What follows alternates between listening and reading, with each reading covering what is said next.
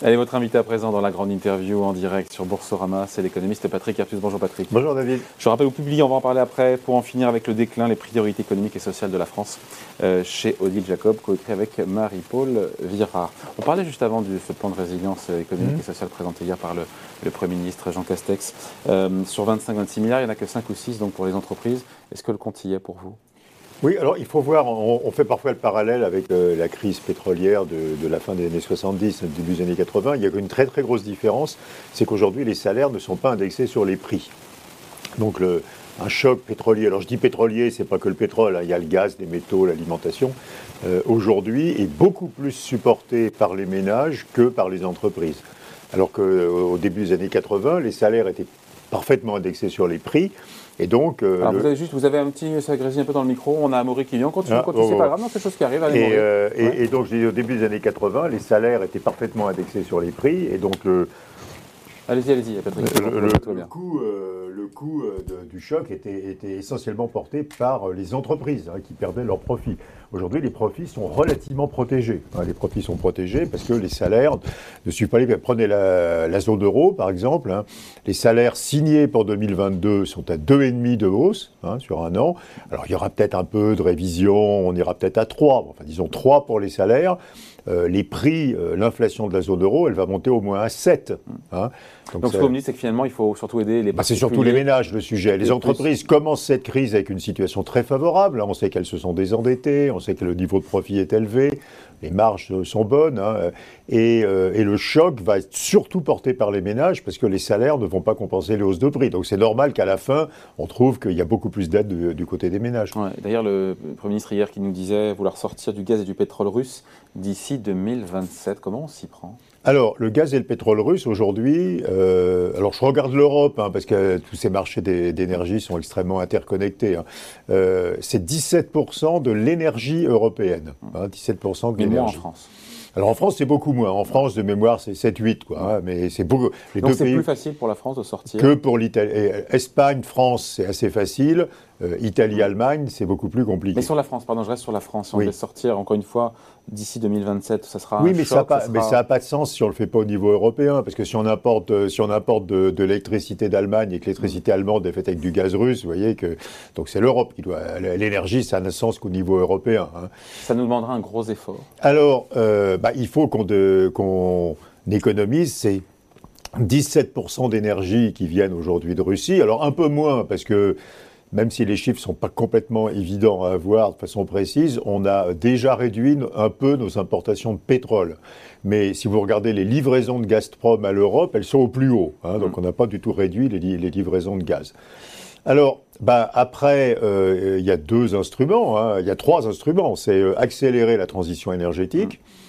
Pour le nucléaire, à l'horizon de, de 3-4 ans, rien du tout, hein, je veux dire. Hein. Donc accélérer la transition, donc euh, du solaire, de l'éolien, de la biomasse, etc. Mmh. Euh, deux, c'est trouver d'autres fournisseurs de fossiles. Ouais. Alors là, on a quelques pistes. Hein. Dans le gaz, le Qatar va développer de nouveaux champs. Euh, les États-Unis vont être euh, encore augmenter leur production. Et ce ne sera pas en pipeline, ce sera en GNL. Alors c'est du GNL, c'est du GNL. Donc il faut aussi augmenter nos capacités de dégasification, de gazification, pardon, hein, et, de, et, de, liquéfaction chez les, chez les pays de départ. Et puis la troisième piste, et c'est d'améliorer l'efficacité énergétique. Alors, j'ai un chiffre qui est assez intéressant. Après Fukushima, hein, quand les Japonais ont arrêté la quasi-totalité de leur nucléaire en quelques semaines, hein, l'efficacité énergétique du Japon a augmenté extrêmement rapidement de 10%. Et comment ils ont fait bah, Ils ont euh, arrêté les climatisations, euh, c'était l'été, hein, donc ils ont moins refroidi, ils ont moins pris leur voiture, ils ont moins pris l'avion, euh, ils ont fait attention. ça veut dire un effort collectif. Donc je pense qu'il y a un... Oui, mais vous voyez, ça s'est fait au Japon Et, ils n'ont pas perdu de PIB du coup, ils ont réussi à gagner les 10% d'énergie qu'il fallait qu'ils gagnent. Euh, et donc, on a sans doute euh, sous le pied hein, un potentiel très important d'économie d'énergie. Hein, euh, en faisant ces quelques mesures, bah, conduire moins vite sur les autoroutes, baisser un peu la température dans les maisons, moins prendre sa voiture, enfin, moins prendre l'avion. Enfin, je pense qu'il y a quand même l'essentiel peut venir d'un effort d'économie. Hein. Donc ça, c'est dans la durée. Encore une fois, maintenant, après, je reprends Yannick Jadot qui était avec nous la semaine mm. dernière, qui nous a dit non, il faut arrêter d'acheter du gaz et du pétrole à la Russie. On finance à hauteur de je sais plus 700 millions, 1 milliard milliards par jour. 700 millions de dollars par jour. On donne effectivement à Poutine indirectement pour faire cette guerre. Qu'est-ce qui se passe si on devait aller jusque-là? Imaginons encore une fois que Alors, bon, à court terme, on a, personne aujourd'hui. à court terme, on a des stocks. Hein, donc on peut tenir quelques mois sur les stocks. Après, la question c'est l'hiver prochain, quoi. Donc, et donc, bah, il faut faire ce que je viens de dire. Je veux dire, alors évidemment là à court terme, on n'aura pas plus d'éolien d'ici six mois. Il faut faire des économies. Et il faut euh, trouver des, approvisionnements alternatifs à ceux de la Russie. Euh. mais si on coupe encore une fois le robinet, qu'on n'achète plus d'hydrocarbures à, la Russie, qu'est-ce qui se passe sur le gaz et sur le pétrole au niveau du prix? Alors après, j'ai fait un petit calcul ce matin, sachant que vous me poseriez la question. Très brutal hein, le calcul. Hein. C'est on, coupe là demain matin toute importation de pétrole et de gaz russe. Hein. alors le pétrole, c'est un problème mondial, c'est un marché mondial. Le gaz, c'est un problème européen. c'est un marché qui est régional. Pétrole russe, c'est 5% de, exactement 5,2% de la consommation de pétrole du monde. Hein. Et les, je vous fais les grâces du calcul d'élasticité. Si on perd 5% de ressources en pétrole, le prix du pétrole va doubler. D'accord. Donc si on n'achète plus de ah, pétrole à la du Russie... Du tout. Euh, si le monde n'achète plus, de pétrole, la, Russie exporte 5 millions de barils de jour. Hein. le prix du pétrole va doubler. Alors doubler par rapport à la situation d'avant la guerre qui était entre 80 et 90 dollars. Donc on irait peut-être à 160, 170 dollars le baril. C'est la récession assurée? Alors, j'ai aussi regardé ce matin, euh, chaque fois qu'on a eu un choc pétrolier de ce type-là, on a eu une récession. Ah. Ah, la fin des années 70, les années 80, 2008, hein, la crise des subprimes, ça a aussi à voir avec la, hausse incroyable des prix de l'énergie en 2005, 2006, 2007. 2012, on n'en parle pas, hein, mais il y a aussi un choc pétrolier en 2010-2011 et, l'économie ralentit énormément en 2012, donc on aurait une récession. alors le gaz, donc là c'est l'Europe, hein, c'est pas le monde, donc c'est 39% du gaz européen qui vient de Russie. Et je vous passe à nouveau le calcul détaillé. Si on perd ça, le prix du gaz en Europe va augmenter d'à peu près 330%. Euh, par rapport à avant, alors avant, vous savez que le, marché de référence, c'est le TTF à Rotterdam, hein, donc 60 euh, euros le mégawattheure, donc multiplié par un gros 3, quoi, 180. Cela étant, euh, il y a 8 jours, on était à 400, hein, donc, mm. parce qu'on croyait que ça allait arriver. Là, aujourd'hui, on est à 110. Hein, mais bon, voilà, donc c'est un doublement du prix du pétrole, un triplement du prix du gaz si on coupe tout du jour au lendemain. Et donc si on coupe tout, c'est la récession assurée Ah oui, si on coupe tout, c'est une récession assurée. Alors après, il y aura des facteurs stabilisants à la récession. Hein. il, y aura, il y aura des économies d'énergie. Il y aura des économies d'énergie, il y aura du déficit public. Hein. Tous les pays, il n'y a pas que la France, tous les pays mettent des aides, des baisses de TVA, des aides aux ménages. Donc on aura, mais c'est une récession absolument certaine, oui. Sachant qu'on était à 140 dollars il y a une semaine, on est à 100 dollars aujourd'hui sur le baril de, de Brent. Donc voilà, tout ça est effectivement très volatile. Mais ça va très très, oui. Alors, mais à nouveau, c'est plutôt, mais les, professionnels sont d'accord. Si on, si on se passe du gaz russe mondialement, on aura un pétrole autour de 160-170 dollars. Bon, hier, on avait, euh, il faut en parler aussi avec vous, euh, Patrick, euh, la Fed, donc qui a remonté ses taux, sans surprise 25 points de base. vous faites partie de ceux qui pensent que ça arrive trop tard et voilà que la, Fed a laissé l'inflation s'installer. Mm. Devant, devant, les sénateurs, il a reconnu début mars, J. Powell, qu'il aurait dû agir plus tôt. Il a fait un oui, mais, une sorte de mea culpa quand même. Oui, mais très compliqué. le plus gros, hier, le plus gros choc, c'est pas les 25 points de base. On savait qu'il les ferait. Même, à un certain moment, on pensait qu'ils en feraient 50 avant, avant, la guerre. C'était avant la guerre, ça. Oui. Et, mais c'est les six autres hausses annoncées pour l'année. Hein. 6 ou 7 en tout 7, y compris celle d'hier. Hein, donc 6 nouvelles. Euh, plus 3-4 en 2023. Ouais, alors voilà, alors qu'on était plutôt à 4 hausses sur cette année, hein, c'est ce que disait la Fed, là ils sont passés à 7 hausses sur cette année. Ce qu'on appelle les dot plots. Hein, ce les dot plots, voilà, c'est les estimations des, membres même. De, voilà. voilà. Alors, euh, moi j'ai quand même euh, une grande perplexité, parce que d'abord, il y, a un, il y, a un, vrai problème d'inflation aux États-Unis qu'il n'y a pas en Europe. Ils ont 8% et ça va monter. Oui, mais l'inflation européenne, elle va monter au-dessus de 7. Hein, mais ce ne sont que des matières premières. Hein, c'est vraiment que les matières premières qui font monter l'inflation européenne. L'inflation salariale, c'est presque rien.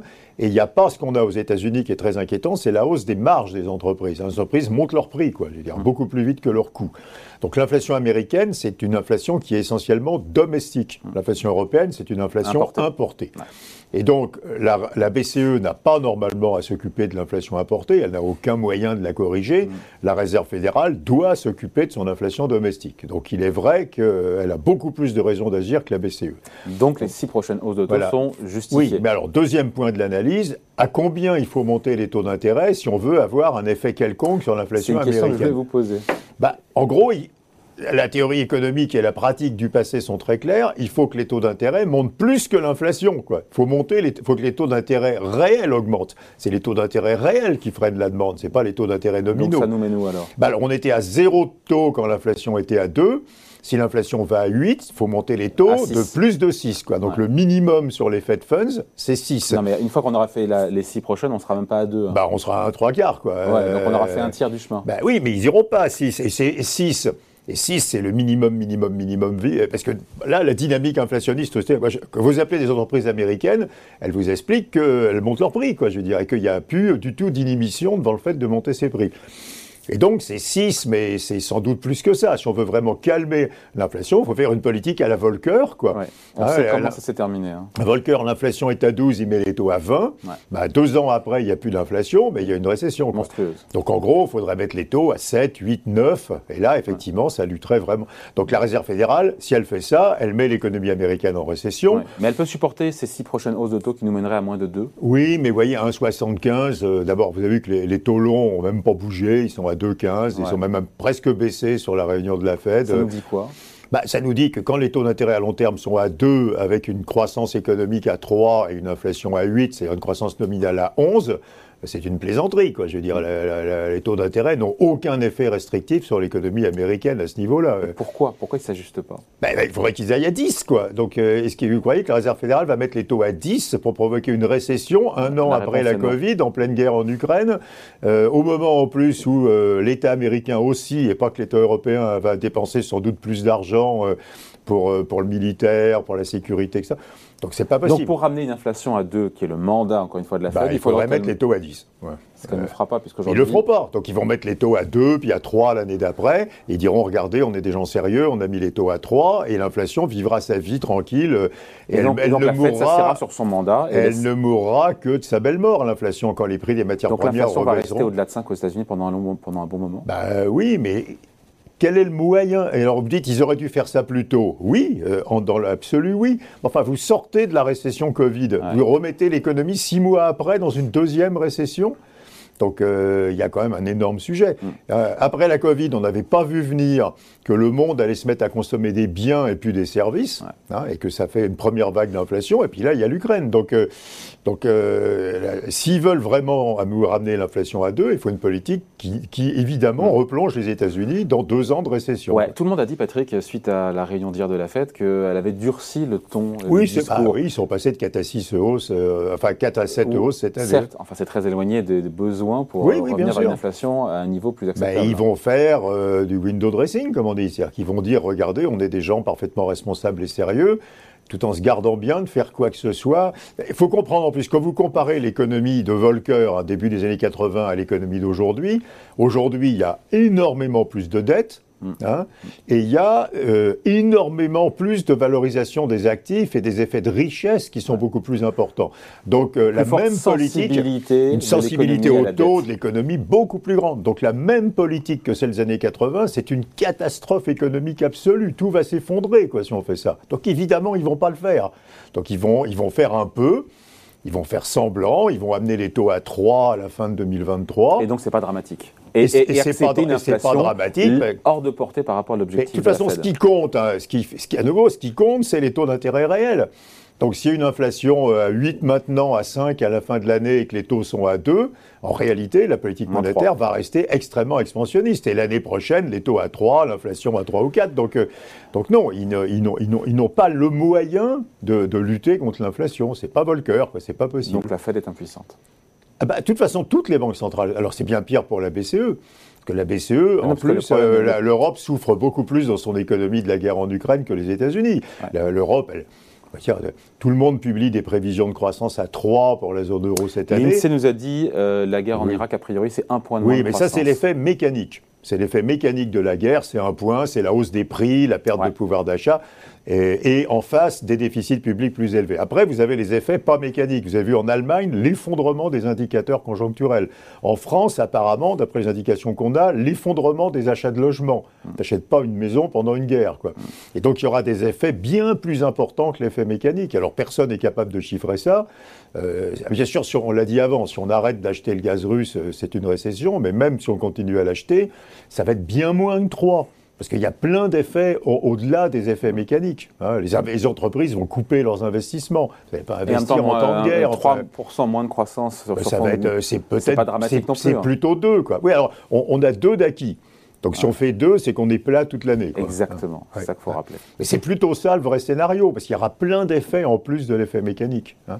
Alors sauf évidemment, et personne n'en sait rien, si, si, dans 15 jours, il y a une sortie diplomatique à cette crise. Euh, il y a un peu d'espoir. Hein. C'est pour ça que les marchés d'actions remontent. Mais enfin, c'est euh, justifié.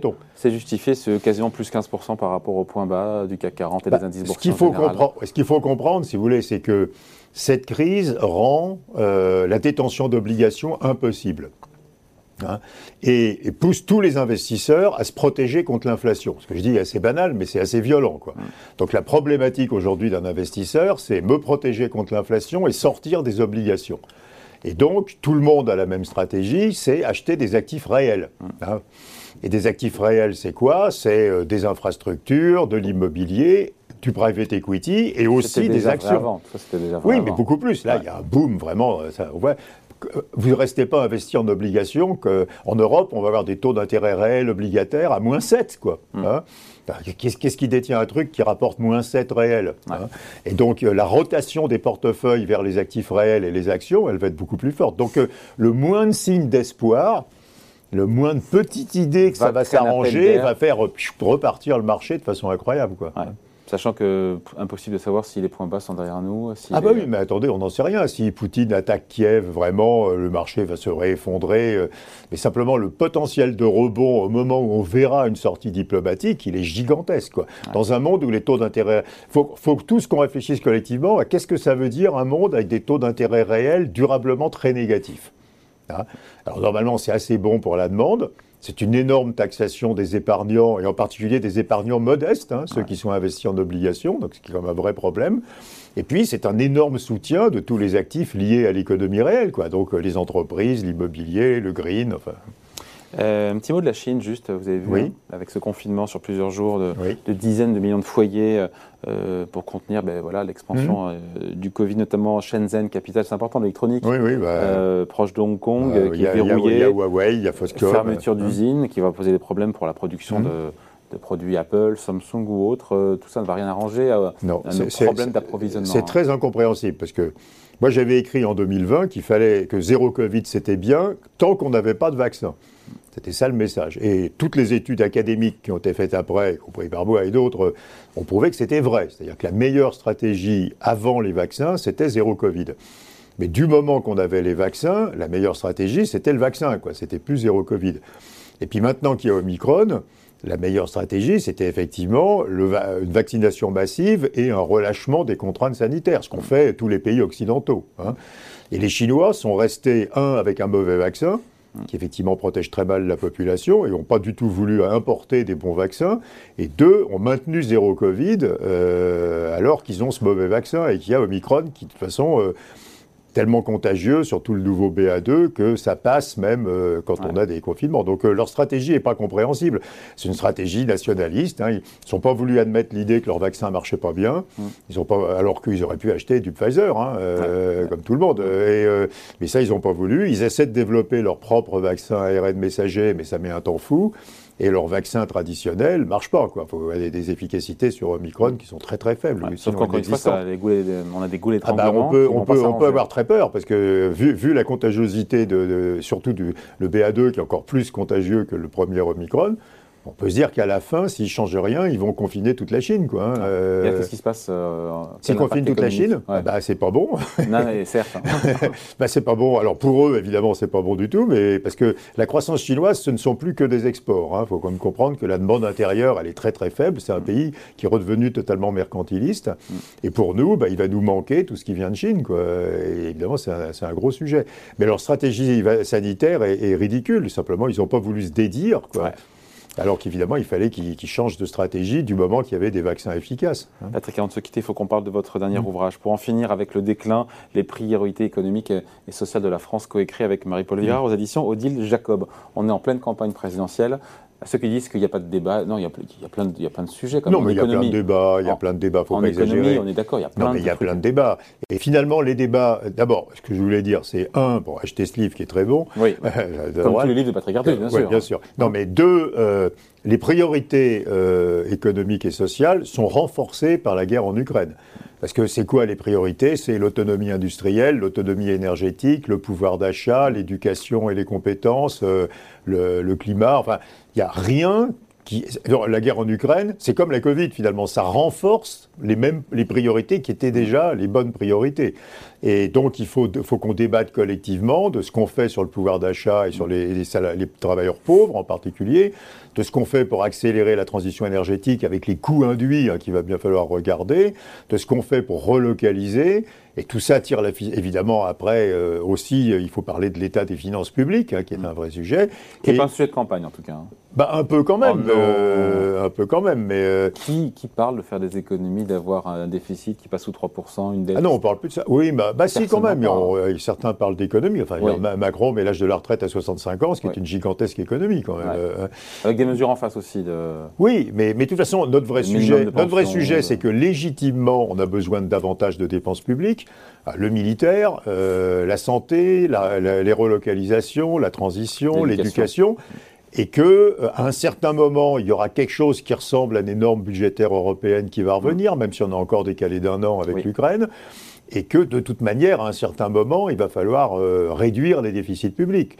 Donc soit on fait un gros effort d'amélioration de l'efficacité de l'État, mais ça prend beaucoup de temps, soit on prend la solution de facilité, en gros, qui est de dépenser moins sur les retraites. Quoi. Euh, mais il faut avoir ce débat collectivement, il faut qu'on débatte de ça, et après on s'aperçoit que tout, tout tire la ficelle compétence. Parce que l'obstacle majeur à la réindustrialisation, c'est l'absence de compétences pour l'industrie. Le problème de pauvreté, d'inégalité, c'est le taux d'emploi. Et le taux d'emploi, c'est la même chose que le, que le, problème de compétences. Le, le problème dont on parle aussi d'innovation. des années, des années. On règle, on claque, passe pas d'un bah claquement on, de doigts qu'on peut bah On a fait quelques progrès. Euh, ouais. Il s'est passé des choses dans l'école primaire, dans, le, dans, la formation professionnelle, dans l'apprentissage, dans les plans pour les jeunes. Hein, maintenant, ce qui ouais. s'appelle le contrat d'engagement. On a fait quelques progrès. Alors, il reste un énorme travail. Euh, nos enfants sont toujours les plus nuls en maths de la planète. Ce qui évidemment est un, quand même un souci, quoi, d'avoir les gamins les Et plus nuls en maths de la planète. Là, quoi? Comment hein? on en être là aujourd'hui? Ben, On en est là parce qu'il n'y a plus d'enseignants de maths dans le primaire, en gros. Euh, donc effectivement, on a, on a rendu la profession d'enseignant tellement peu attractive que les, les... si vous avez une maîtrise de maths, vous avez un tel éventail de choix pour aller travailler dans plein d'endroits sympathiques que c'est pas tellement envie de devenir professeur des, des écoles, quoi, je veux mmh. dire. Hein. Donc on n'arrive plus à attirer les scientifiques pour donner le goût des sciences aux enfants. Et alors que si vous avez une maîtrise d'histoire, c'est plus naturel comme mouvement d'aller dans l'enseignement. Mmh. Si vous avez une maîtrise de maths ou de physique, c'est pas très naturel comme mouvement d'aller dans l'enseignement. Et donc, on a un énorme problème de l'enseignement des sciences. Du... Et, et, un pays sans scientifiques, il a du mal à se réindustrialiser, quand même. Hein. Voilà. Donc il faut lire, pour en finir avec mmh. le déclin, signé Patrick Artus et Marie-Paul Virard aux éditions Odile Jacob. Merci d'avoir été avec Merci nous. Merci beaucoup David. Patrick Artus, invité à la grande interview en direct sur Boursorama. Merci. Merci David.